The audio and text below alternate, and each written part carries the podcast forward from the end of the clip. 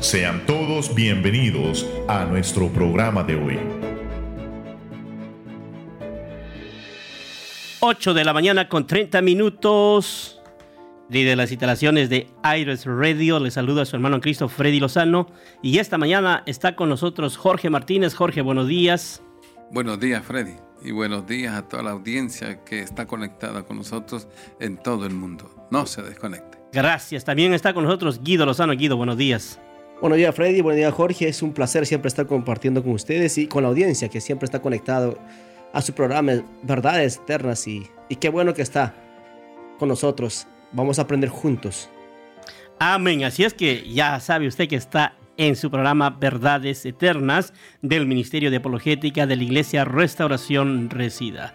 Bien, la semana pasada nos quedamos hablando acerca del Nuevo Testamento. Ya ustedes, nuestros fieles oyentes, ya están tomando notas y preguntábamos, la pregunta era para mi hermano Jorge Martínez y le decíamos quiénes fueron los primeros en hacer las divisiones por párrafos y si lo hicieron antes o después de Jesucristo eh, en el Nuevo Testamento, hermano Jorge? Bueno, hermano, sabemos históricamente que el Nuevo Testamento fue escrito en el idioma griego. Amén. Y, y, por ende ellos antes, se cree que antes del año 250 después de Cristo, digamos, después de Cristo, comenzaron a aparecer, digamos, divisiones y párrafos en las Biblias, ya, ya en griego.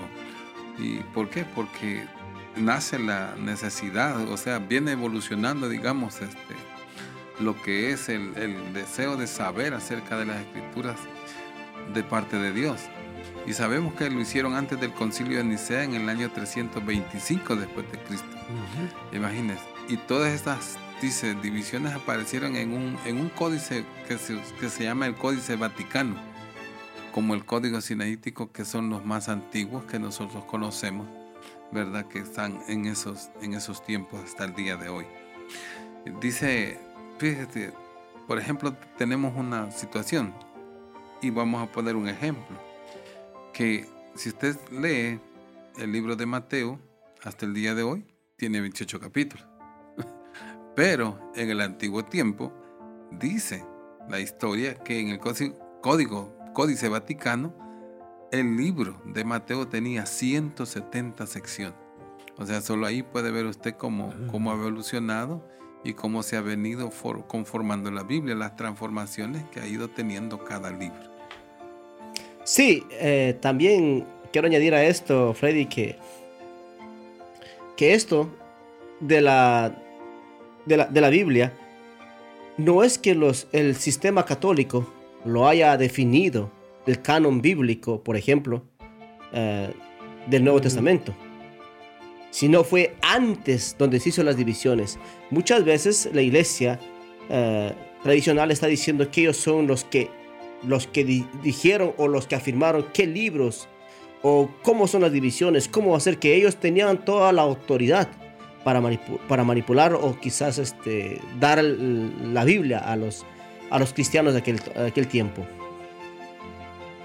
Amén. Y también vemos que Heisler y Nix escriben, ellos dicen, no fue sino hasta el siglo XIII que estas secciones fueron cambiadas y, luego solo gradualmente. y también tenemos a Esteban Lauto, un profesor de la Universidad de París, y más tarde al arzobispo de Canterbury, dividió la Biblia en sus modernas divisiones de capítulos.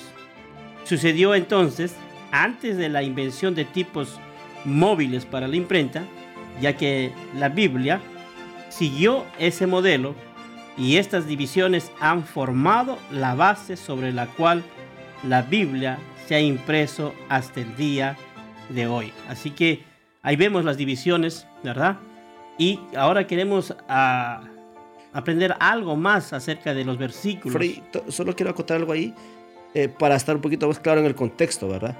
Esa, esas divisiones que, de los capítulos que hizo el profesor eh, eh, Esteban Lawton fue aproximadamente el año 1227 antes, o sea, antes del año 1227 fue que se introdujo los capítulos. Okay. Y, y, eso es interesante, y los versículos. Eso es interesante, ¿por qué?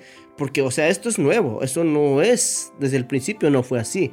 En, eh, las, ah, los primeros escritos griegos del Nuevo Testamento no estaban separados por text, por versículos, por capítulos y, aún por libros tampoco estaban separados. O sea, es más, los títulos, ellos lo añaden también. No es que ya estaban separados así por versos. Vamos a ser un poquito más claro. Los, los que escribieron la Biblia del Nuevo Testamento, ellos nunca, nunca consideraron o por su mente les pasó que los escritos que ellos dieron se iba a quedar como parte de la Biblia o parte del Nuevo Testamento. Ellos no tenían la mínima idea, aunque eran inspirados por el Espíritu Santo. Por ejemplo, Pablo nunca supo que todas las cartas que escribió a, las diferentes iglesias, a los diferentes hermanos, es, él nos decía, pues esto va a quedar como la palabra de Dios. No, él nunca supo eso. Mucho menos escribió con capítulos, ni versículos, eh, eh, eh, ni, exactamente libros. Los nombres fueron añadidos posteriormente a, sus escrituras.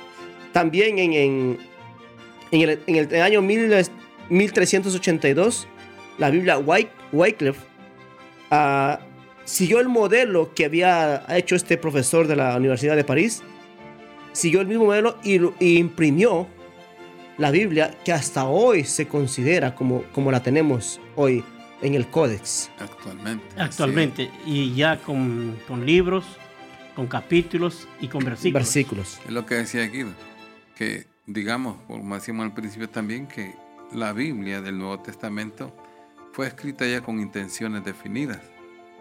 ¿Verdad? O sea, vemos que Mateo escribe para los judíos. Marcos está escribiendo para una diáspora que está en movimiento, ¿verdad? Así es. Este, Lucas es un historiador, pero él lo hace con una intención de enseñar a alguien, un amigo, pero nunca pensó que éste lo hubiese escrito y dejado como un legado para otros. Y así vemos que Juan, Juan dice que, que él escribe y escoge siete, siete historias diferentes para enmarcar lo que es Cristo. Pero él quiere enseñar a la nueva iglesia, a los convertidos. Y igualmente los, libros, los libros de las cartas paulinas son escritas con la intención de, de enseñar cómo es la vida cristiana debe desarrollarse. Pero jamás pensó, digamos, Pablo que iba a quedar como, como escritura, que iba a ser tomada de base para una vida cristiana normal hasta el día de hoy se conocen. Yo también quiero añadir algo aquí porque acá se puede caer en un juego como, como ya apareció en estos años modernos, de que algunos empezaron a, a, traducir o a interpretar o a sacar libros diciendo que es de autoría, de inspiración bíblica, inspiración divina, perdón. Mm. Eso, eh, eso se terminó cuando el canon se cerró. Así es. Y, y vamos más adelante vamos a ver que, que hay libros apócrifos que no fueron considerados por cierta característica. Pero hoy que hay modernos apóstoles de la prosperidad que pretenden quizás escribir algo y, lo toman como así dice el Señor, o así dijo el Señor, o Dios me reveló esto. Ya no se puede añadir a la Biblia ningún, ni una J, ni un punto, no se le puede añadir. Porque las maldiciones de Apocalipsis que menciona Juan, Juan de Patmos, va a caer sobre aquel que añade o que quita, dice la palabra de Dios. Amén. Ahora, hablando acerca de los versículos, miramos eh, que en el Antiguo Testamento los primeros indicadores de los versículos eran realmente espacios entre palabras, ya que en la, práctica, había sido juntar todas las palabras seguidamente a través de un libro dado. Eh, después del cautiverio babilónico, comenzaron a emplearse indicadores de pausas y más tarde se agregaron otras marcas. Estas marcas de versículos no fueron usadas uniformemente, más bien variaban de lugar en lugar. No fue sino como en el año 900 después de Cristo que todas estas enseñanzas fueron eh, estas señas, estas señas fueron estandarizadas.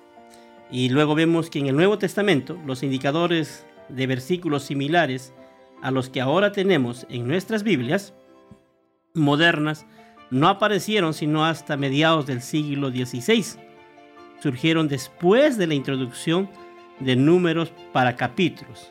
Aparentemente, es un esfuerzo para facilitar todavía más la ubicación de referencias afines y también para hacer más fácil la lectura pública. Estas marcas aparecen por primera vez, por primera vez en la cuarta edición del Nuevo Testamento en griego, publicado por Robert Stephanus, un impresor de París en el año 1551. Estos versículos fueron introducidos en el Nuevo Testamento en inglés por William Whittingham de la Universidad de Oxford en 1557. En 1555, Estefabus usó sus números de versículos en una edición de la Vulgata en latín. El uso de este sistema ha continuado a los días actuales.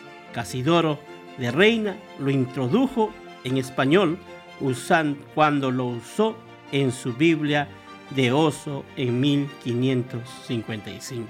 Aquí podemos ver, Guido, Jorge, la importancia de los versículos en la Biblia, ¿verdad?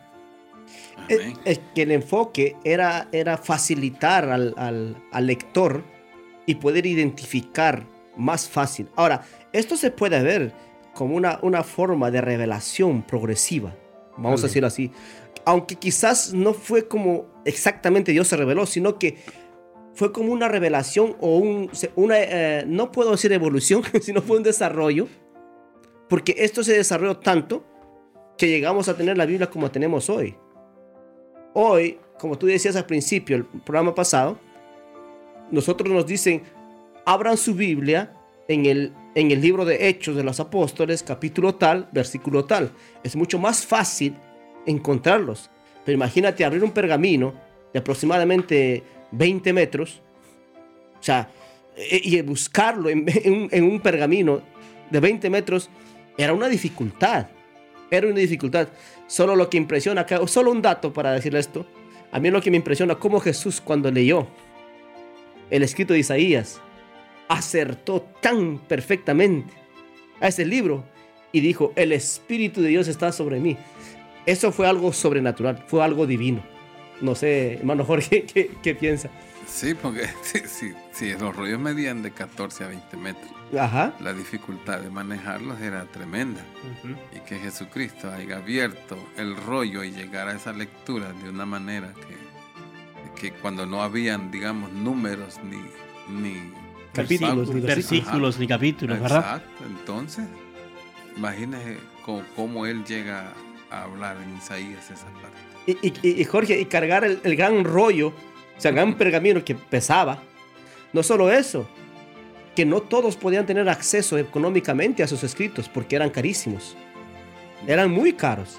Y, por eso la gente de un determinado sector de la sociedad pudiente adquiría los escritos. Y por eso, por eso no todos, no todos ah, podían hacer, este, tener acceso a los libros. Hoy lo tenemos por todos los medios. Ya no sé si en el futuro nos van a poner algo para tenerlo en los ojos.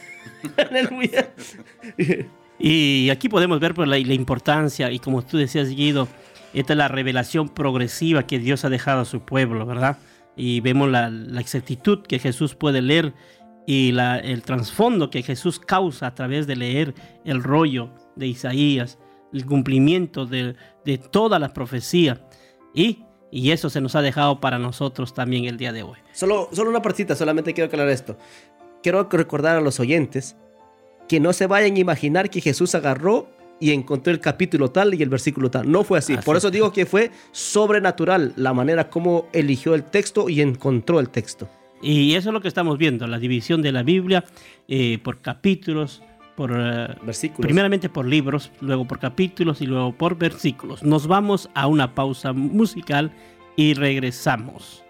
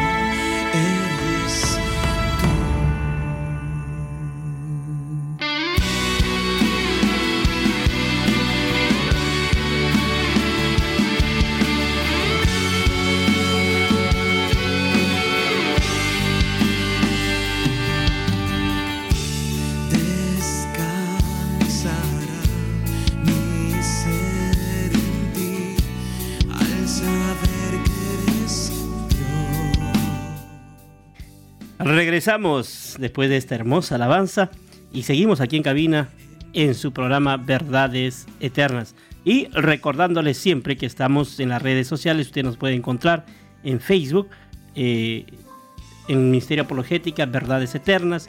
También en Aire Radio usted puede encontrar ahí en los podcasts que estamos. Así que eh, no hay excusa para que usted no siga conectando y no siga aprendiendo. Y antes de la pausa nos estábamos conversando acerca del Nuevo Testamento, acerca de las divisiones de la iglesia, de la, perdón, de la Biblia, cómo estaba dividida por los libros, por los capítulos, por los versículos. Y algo que me llamaba la atención, eh, hablábamos de algo de la Vulgata en latín. Eh, quizás mucha de la audiencia no conoce ni sabe qué es la Vulgata en latín y quisiera que nos dé una breve reseña, eh, hermano Jorge, y que la audiencia pueda entender de qué estamos hablando. Bueno, la Vulgata Latina es una traducción de la Biblia hebrea y griega a latín, realizada a finales del siglo IV, en el año 382 después de Cristo, por Jerónimo de Estridón. Y esta fue encargada por el Papa Damaso, dos años antes de su muerte en el 366 y el 384. Las instrucciones del Antiguo Testamento provenían casi todas de la Septuaginta. De ahí tomaban ellos. Ahora, la Septuaginta es el libro bien nombrado, pero muchos no saben qué es la Septuaginta. Guido. Ah, la Septuaginta es el libro de, que se tradujo en el año 250 aproximadamente antes de Cristo por 70 ah, sacerdotes judíos que fueron llevados a Alejandría, a la biblioteca de Alejandría. Y, esto fue dictaminado por, uh, por el emperador Ptolomeo II, que estaba a cargo de, Alejandría, del, imperio griego, y lo hizo con una, una, perspectiva muy interesante, Freddy. Cuando él empieza a desarrollar esta, esta forma de, de, traducir la, el Antiguo Testamento, ¿verdad? al, del, del, hebreo al, al, al griego, lo hace porque cierto pueblo que estaba bajo el dominio del imperio griego, de Alejandro Magno, ellos empezaron a, descuidar, o no descuidar, sino empezaron a hablar más el idioma griego antes que el hebreo. Y como era el, pueblo que estaba, eh, Israel estaba sometido al imperio alejandrino.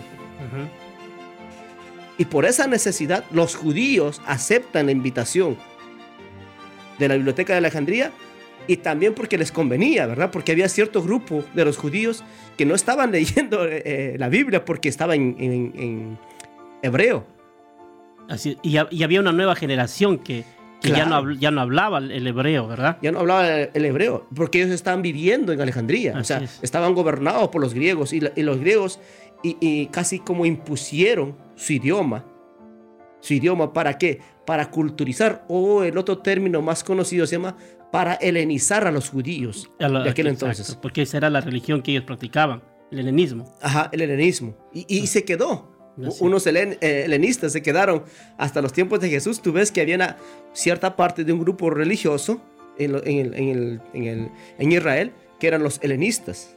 Estos eran escépticos. Y de ahí parten los saduceos también, que no creían en los espíritus y muchas cosas más que, que, pasaba alrededor de ellos. Sí, lo vamos a hablar más adelante. Y ahora cuando hablamos de la vulgata latina o la vulgata en latín, eh, hermano Jorge, vemos que, que ha sido ordenado por el Papa, ¿verdad? Y cuando encontramos amigos que, que, han crecido en la, iglesia, la religión tradicional, pudieran confundirse ellos y decir, pues fue, fue la iglesia católica quien implantó, quien creó la Biblia, quien dio el orden de la Biblia. Y aquí vemos a alguien, quizás muchos no lo conocen, Casidoro de Reina. ¿Quién es Casidoro de Reina, mano Jorge? Bueno, Casidoro de Reina es, es un sacerdote católico, ¿verdad? Que servía a Dios, digamos, en, en, esa parte del catolicismo, pero se dio cuenta de que la, la vulgata latina que leía en latín o el griego, se dio cuenta que habían muchas cosas que se estaban haciendo como rituales que no iban de acuerdo con la fe. Y por lo tanto él decide, digamos, viendo la, la necesidad, o sea, la vulgata latina nace por la necesidad de que los griegos ya no hablan, los cristianos ya no hablan griego, sino latín. Latín. Ahora, ahora ya no se habla solo latín, sino que están en latín, pero en España no saben latín. Y él tiene la necesidad de, de traducirlo al español. Y por causa de esto fue perseguido. Este Guido dijo un dato interesante, pero no, no caso yo con eso, en Jerónimo. Los, el grupo de los Jerónimos. Oh, sí, este. Él Jerónimo, Jerónimo fue que tradujo la Biblia del, del original griego al latín enviado por el Papa uh, Damaso. Ahora, de esta orden nace años posterior, muchos años después, nace la orden de los Jerónimos. Así es. Que a esa orden de los Jerónimos pertenecía a... Quiero, disculpa, disculpa, que te corte, pero puedes, puedes ser un poco más explícito. La orden de los Jerónimos era solo para un hombre, eran varios sacerdotes, eran... Claro, la orden de los jerónimos era un grupo de personas, como los agustinos, Amén. como los jesuitas, algo así, era algo parecido, una orden. Y esa orden estaba dentro de la iglesia católica, recordemos. Así es. Y, y Cipriano, uh, Casidoro Reina, perdón, pertenecía a esa orden de, en España. Pero ¿sabes cuál es el detalle, Freddy? Que, que cuando Casidoro Reina descubre o, Dios se le revela y se convierte al, evangelio, al cristianismo verdadero de los apóstoles, él decide huir de España a otro país. Y cuando huye, él es perseguido por, por, la, por la Santa Inquisición, porque él empezó a traducir la Biblia al español.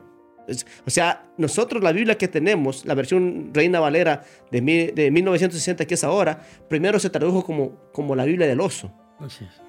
En 1550. En, en, 1560, a ver si no me equivoco. 69. Pero, pero lo que sucede es esto. Cuando él es convertido al Evangelio, no se limita. No se limita a traducir la verdad. Porque la verdad sabía que había transformado el corazón de Casidoro Reina. Muchos consideran a Casidoro Reina como un, ah, bueno, los católicos lo consideran como un traicionero, ¿verdad? Pero lo que no saben ellos es que él era un hombre convertido, nacido de nuevo, y esa capacidad, y esa, esa, esa quizás, esa ímpetu, esa fuerza para hacerlo, poniendo en riesgo su propia vida, perseguido por la Santa Inquisición española, decidió huir, pero en esa huida escribió o tradujo la Biblia del latín al griego. Ahora, un detalle más quiero meter aquí.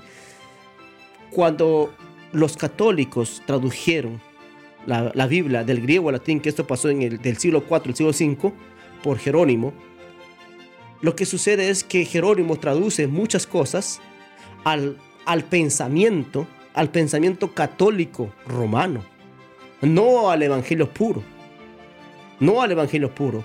Hay textos que están como, como traducidos al contexto católico romano. ¿Por qué? Porque eso le convenía a la iglesia institucional, que era la católica. Porque ellos no podían llamar a arrepentimiento a la gente. Ellos consideraban, por ejemplo, el pecado, el trabajo como un pecado, cosas que la Biblia no decía eso. La Biblia decía que el trabajo es una bendición.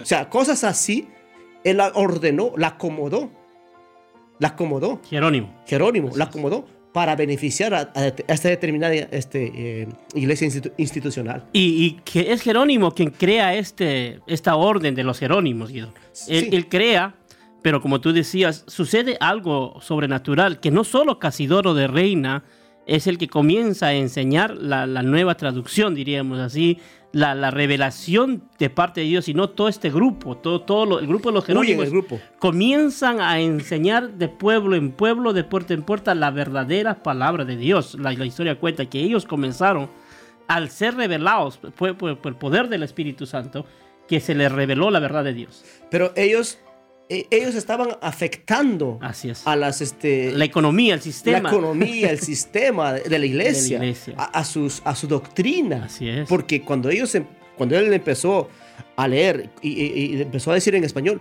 aquellos tiempos el porcentaje de analfabetismo en España era el 10% solamente podía leer y escribir. El 90% eran analfabetos. Y, su trabajo de los jerónimos era enseñarlos, ¿verdad? Imagínate, Freddy, si, si el 90% eran analfabetos, ¿cómo iban a leer ni en español, ni en latín, y mucho menos en griego? O sea que el sistema religioso lo que buscaba era, por ejemplo, manipular a las personas, esclavizarlas. Es una forma dictatorial de, ejercer un dominio sobre la población. ¿Qué es lo que estamos viendo actualmente? ¿verdad? ¿Qué es lo que quieren? Ahora todos sabemos leer y escribir, pero ahora nos desinforman no nos dan no, la verdadera noticia, nos censuran. o sea, todo, todo, eh, como decían, todo va en progreso para bien para unos y para mal para otros. Como, como si estuviéramos volviendo para atrás, ¿verdad? exactamente. sabemos leer, sabemos escribir, pero ya no sabemos pensar. Pero hay personas que quieren pensar por nosotros. Eso. Y no quieren decir qué hacer. Va, por ejemplo, ahí está, ahí estamos viendo que, que la religión católica o, el sistema católico lo único que ha, que ha buscado es manipular, porque se mete hasta en, las, en la política, de, todos los países y cómo normar todas las cosas de manera que les favorezcan a ellos y que las personas vivan en constante temor o miedo. Por eso meten reglas que la gente no se atreve a, a, romper. Es que ahí no se puede salvar nadie por gracia, Jorge ahí se salvan por obras. Por obras. Y, cuando dicen por obras es interesante. ¿Por qué? Porque como está manipulada la doctrina, ¿qué es lo que sucede? Le meten miedo a la gente. Dice, si no haces esto, si no haces lo otro, te vas al infierno. Pero el Evangelio de Jesucristo nunca fue predicado así. Amén. El Evangelio de Jesucristo fue predicado libre, por gracia. Eso es lo que descubre Lutero en el año. Ya no es por la ley, ya no es por las Ya no es por obras. Por holocaustos. Se nos acabó el tiempo, Jorge Guido. Despídete de la audiencia, Jorge. Bueno, buenas noches a todos los que nos oyeron. No, buenas tardes, buenos días en todo el mundo, ¿verdad? Dios les bendiga. Amén. Un saludo a todos los hermanos que siempre están fieles. Bendiciones. Sí, solo recordando que buenas noches en un lugar, buenas tardes en otro y buenos días aquí en Estados Unidos. Este ha sido su programa Verdades Eternas. Bendiciones. Hasta pronto. Gracias por escucharnos. Te invitamos a nuestro próximo programa.